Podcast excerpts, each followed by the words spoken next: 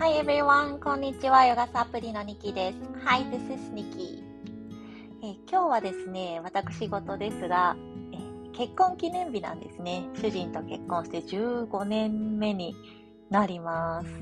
が改めて考えると、毎日日々いろんなことがありますが、こんだけ長い間一緒に入れているというところが、まず感謝かなって、思います。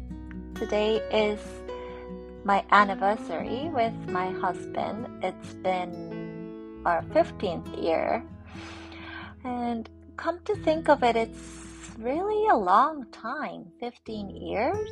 And it's not only the fact that it's long, it's been a lot.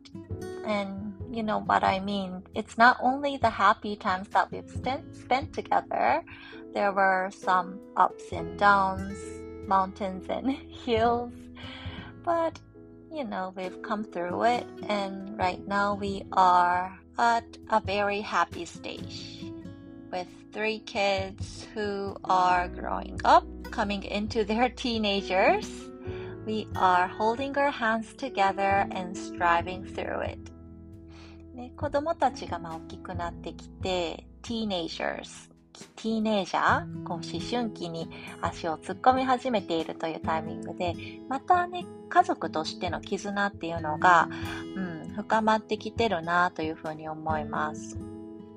Okay, let's go back to the channel Yoga and English. Today I want to um, focus on some words that we want to um, be mindful using. で今日は日本語でよく使うカタカナ英語で、実はね、ちょっと、あの、あまり海外の方には意味が通じないよっていうのをね、一つお伝えしようかなって思います。結構ね、あの、言いがちなフレーズだったりするので、もしよかったらね、ここれから少し気をつけて使っていただけたらと思います。OK the phrase is で、そのフレーズは nice keep です。って言いませんか？ナイスキープです。いろんなバランスのポーズの時に、えー、キープの時間をね、しっかりと取れていて、バランスが取れている状態の時に結構使いますよね。で、これをそのままカタカナ英語を、あの、ナイスキープ、ナイスキープみたいに言っても、まあ、正直海外の方には通じないです。うん。keep っていうのは、まあ、keep できているよっていうのはいいんですけども、nice keep と2つをね、え、つなげたときに、あまり意味合いとしては同じような感覚では受け取られないと思います。なので、そういったときには、nice balance。nice balance。素敵な、うん、いい感じでバランス取れてますよ。もしくは、nice focus。nice focus。すごく集中できておりますっていうような、そんなニュアンスのね、えー、方が伝わりやすいです。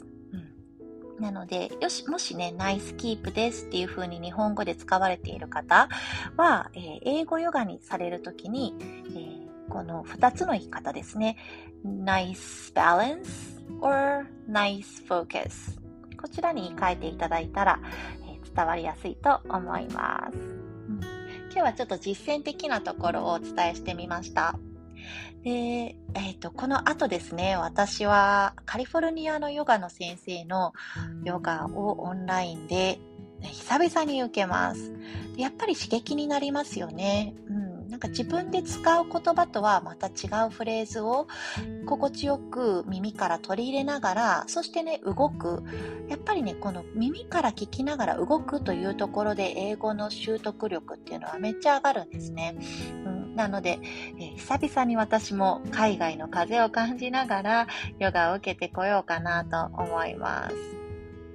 So, if you are willing to learn English and also in an effective way, I really recommend using um, some kind of 習い事。うん、ヨガじゃなくてもいいんですけれどもね、何か料理を英語で習うとか、例えばそうだな、なんかペインティングなんかクラフトとかを英語で習うとか、何かこう手とか体を動かしながら言語を習得するっていうのは本当にめっちゃおすすめします。It's really、um, scientifically proven that if you learn language throughout some kind of a body movement. It's really effective. How do we say it? I forgot. なんて言うんだったっけな？すごい、ど忘れしちゃった。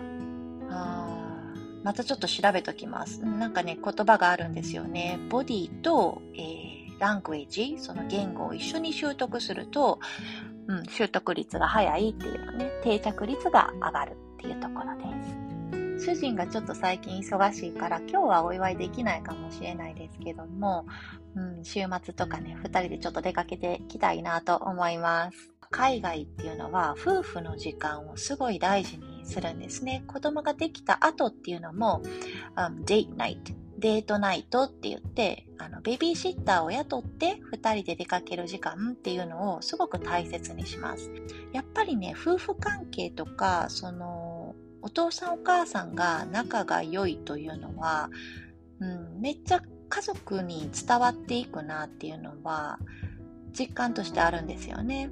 うん、なので私は結構ドライな方なので、えー、最近ようやく少し努力をし始めたっていうようなところはありますが、えー、そうですね。なんかこう恥ずかしがらずに、ね、せっかく結婚したんやから、一緒の時間も楽しんでいきたいなって思います。